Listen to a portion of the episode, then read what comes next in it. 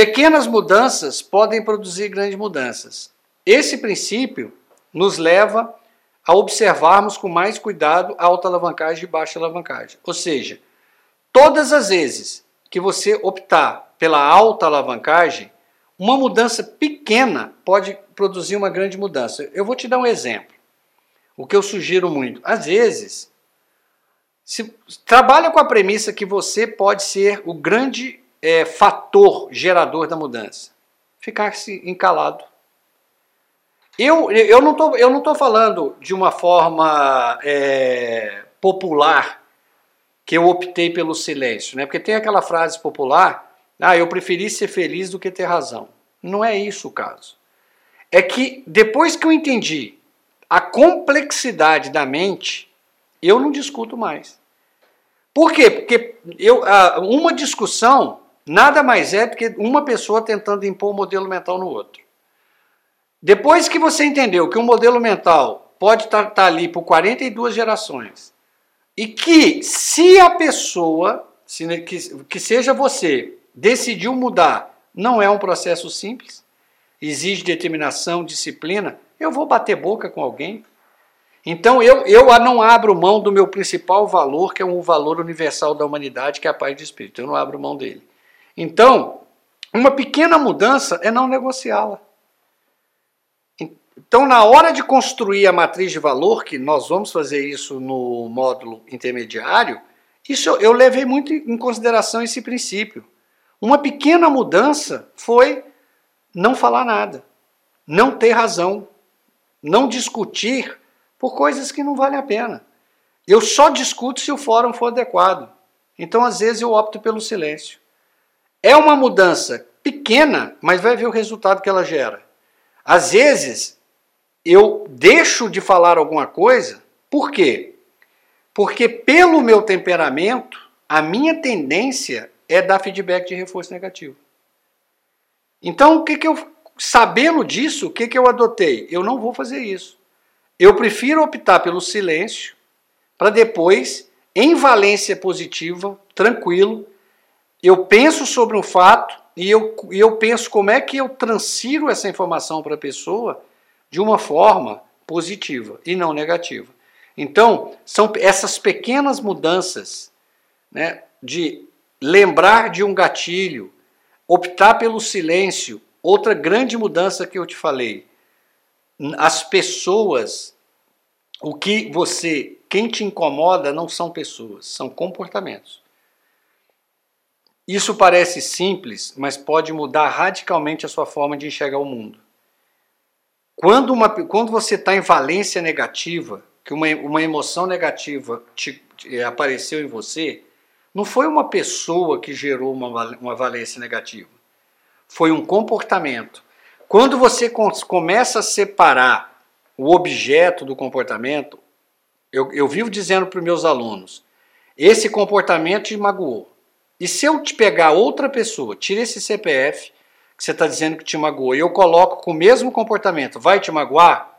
Então o problema é o comportamento. Isso é o aprender socioemocional. Você aprender a parar de procurar culpados e focar no que dá resultado. O que dá resultado é você entender que este comportamento agride a sua matriz de valor. Então, são isso que eu chamo de pequenas mudanças que podem gerar grandes mudanças. Por exemplo, observar o, o tom da voz. Você entender que um tom da voz para um filho causa um efeito de potencializar a, a agressividade nele. E, e, talvez não seja um efeito tão ruim. Um, no outro filho, o tom da voz destrói. Por quê? Porque você está falando com um filho que é fleumático, talvez melancólico, o outro é sanguíneo e colérico. Os dois, para mim, vão ser negativos o tom da voz agressivo, porque esse talvez reforce a, a, agressividade, mas esse destrói a autoestima. Mas é a mesma educação.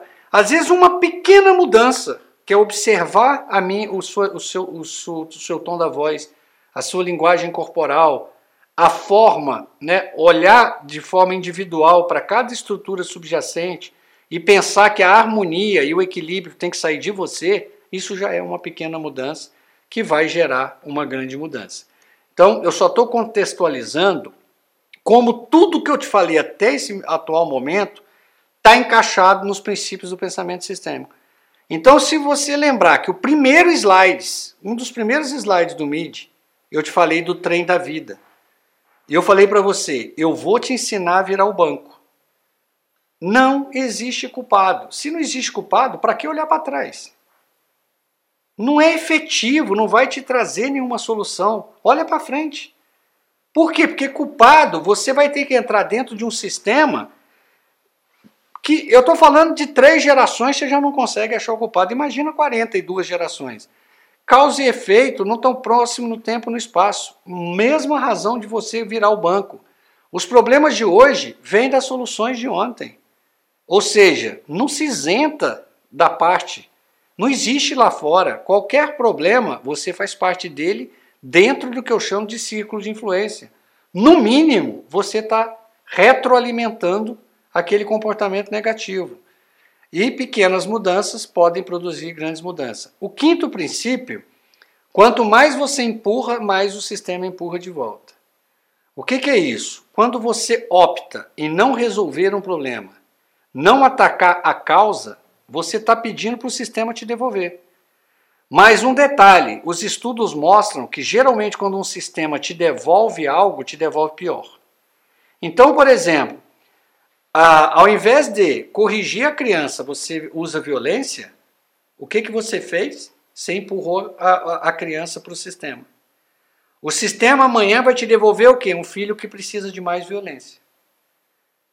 Esses dias eu estava numa escola e eu vi uma criança de uns 6, 7 anos dar um tapa na cara da mãe. Mas eu não estou falando um tapinha de brincadeira, não. Deu um tapa forte. Eu fiquei olhando, observando e falei: bom, hoje é um tapa, e o que vai ser amanhã? Qual a referência que essa criança vai adotar se a mãe pode apanhar na cara? Quem é a professora? Depois não entendem por que, que a criança é, não consegue se encaixar em nenhum sistema social. Então, se você. Aquele negócio, quanto mais você empurra o sistema de volta, eu, eu te falo, quem educa é pai. Agora, os pais estão acreditando e terceirizando a educação para os filhos. O sistema vai te devolver de volta. Talvez o sistema penitenciário. Talvez a exclusão social. Talvez o bullying. Por quê? Porque você empurrou. Eu vou te falar uma coisa: educar é um grande desafio. Eu acho que as pessoas tinham que entender a responsabilidade de ser pai por quê? Porque não dá para empurrar.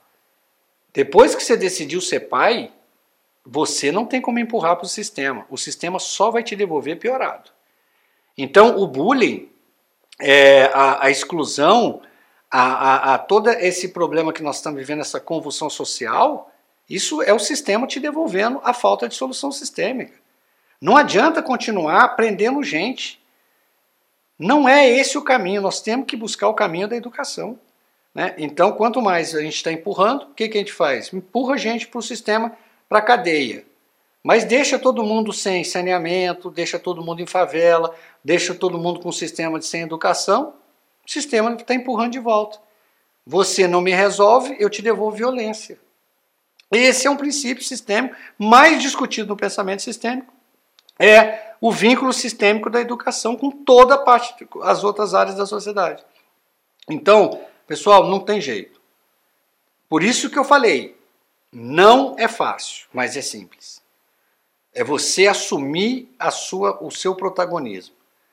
De você como base da pirâmide invertida, muda você como indivíduo, que você vai ver todas as arenas que você atua sofrer uma mudança. A primeira vai ser sua casa e depois as outras que você atua. Então, esse é o quinto princípio. O sexto o comportamento melhora antes de piorar. Essa é a lógica que você adota a baixa alavancagem. Por que, que a baixa alavancagem é tão procurada? Porque normalmente o comportamento em baixa alavancagem ele melhora. Você quer ver? Você está com uma dor de cabeça tremenda. Você não sabe a origem, mas você toma um analgésico forte. Na hora você sente a melhora. Às vezes ela volta muito pior. Porque a causa não foi, não foi atacada. E isso vale para a questão de filho, isso vale para questões de é, soluções não sistêmicas de relações humanas. Às vezes eu vejo soluções para tentar segurar um casamento totalmente sem sistema. Não estão pensando na aprendizagem socioemocional. Soluções paliativas. Que às vezes melhora o casamento por um mês, por dois meses, por seis meses, para depois voltar tudo pior. Porque cada retrocesso num, num processo emocional é sempre pior. Então, o comportamento melhor antes de piorar, é, a, é ele está aqui para te lembrar que a baixa alavancagem não funciona. Na melhor das hipóteses, ela melhora a curto prazo para piorar a longo prazo. Depois nós temos o sétimo. A saída mais fácil normalmente leva de volta para o problema. Por quê? Porque normalmente a, o ponto crítico, aquele que eu te falei que vai fazer diferença na alta alavancagem, ele não é óbvio. Então, a, a, aqui eu te levo para o loop de equilíbrio e para o loop de esforço. Quando você está tentando colocar força para algo andar, sendo que você devia estar tá fazendo a pergunta: o que está limitando o crescimento? Não é força, é atuar no ponto certo. Então, qual é a saída mais fácil? Bota mais força, emprega mais força. Só que normalmente isso vai te trazer de volta. Por quê? Porque não é força. Então, é tudo isso aqui, você, você, você pode observar que esses princípios, eles foram pensados em cima da alta e da baixa alavancagem. Então, não adianta você, se você sentiu que, que, que um processo, que uma estrutura subjacente está em looping de equilíbrio, ou seja, ela não reage, você tem que encontrar o que está limitando o crescimento e não botar mais força, por quê? Porque isso vai te levar de volta. Depois, também voltando, você pode reparar que todos os princípios fecham na alta e na baixa alavancagem. Todos os princípios. A cura pode ser pior do que a doença. Ou seja, na baixa alavancagem, qual a marca dela? Ela exige uma dose cada vez maior. Então, a cura que você optou, que não é alta alavancagem, exige uma dose X. Hoje, depois 2x, 3x, vai, eu contei até a história para você de uma pessoa que optou em, em resolver o estresse pelo álcool. O que ela não percebia é que a cada mês a demanda de álcool era maior. Ou seja, a cura foi pior do que o alcoolismo. Ou seja, ela continuou estressada, alcoólatra e depois teve uma cirrose. Ou seja, a cura que ela alegava que, tava, que aquilo curava o estresse, na verdade não curava e ainda estava criando outro problema. Então, essa é a lógica da baixa alavancagem. Ela, ela, ela exige dose cada vez maior. Então, quando você está optando por qualquer coisa em baixa alavancagem, esse princípio vai aparecer né, para você. Mais rápido significa mais devagar. De novo, alta e baixa alavancagem. Todos os princípios do pensamento sistêmicos estão vinculados ao pensamento de baixa e alta alavancagem. Por exemplo, o que, que eu falei que marca a, a baixa alavancagem? Foco no agora. O que, que marca a alta alavancagem? É um processo lento, mas consistente. Ou seja, se tá a solução apareceu muito rápida, provavelmente você está em baixa alavancagem. Por quê? Porque isso vai voltar pior. Isso é porque você não está atacando o ponto crítico. Então é aquela história, você está empurrando para o sistema. O sistema vai te devolver pior. Então, o mais rápido, nesse caso, quer dizer mais devagar. Você optar pela alta alavancagem significa hum, é, eu estou optando por um processo lento, mas consistente. Depois nós entramos no décimo. Dividir um elefante ao meio não produz dois pequenos elefantes. O que, que eles querem dizer com isso? Se é para resolver um problema, resolva.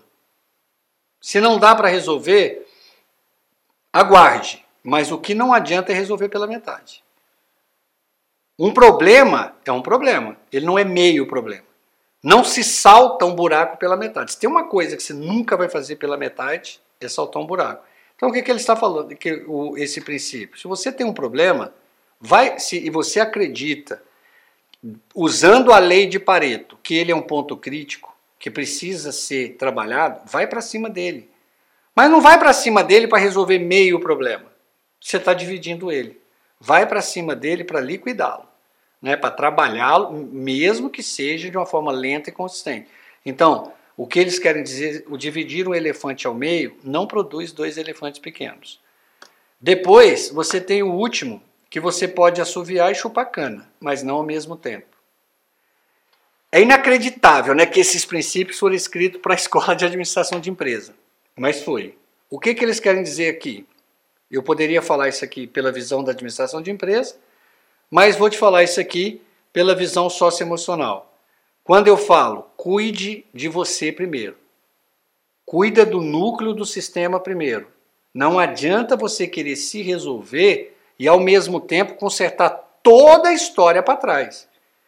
Tem pais que chegam aqui no mídia e falam assim: Nossa, como eu queria ter eh, conhecido esse conteúdo há 20 anos atrás, antes dos meus filhos ficarem adultos.